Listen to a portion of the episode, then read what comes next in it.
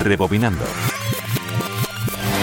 La producción de discos de Roxette desde que lanzaron The Look hasta 1994 fue tremenda. En ese año presentaron Crash Boom Bang, disco que fue puesto en el mercado con Sleeping in My Car, curiosamente el último tema que compuso Per Gessle para el álbum. Se trataba de un tema que compuso en apenas media hora porque le faltaba un tema contundente para la grabación de ese trabajo.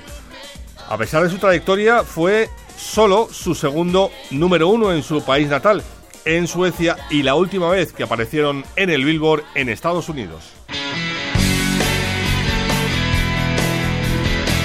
Castro, Radio 5, Todo Noticias.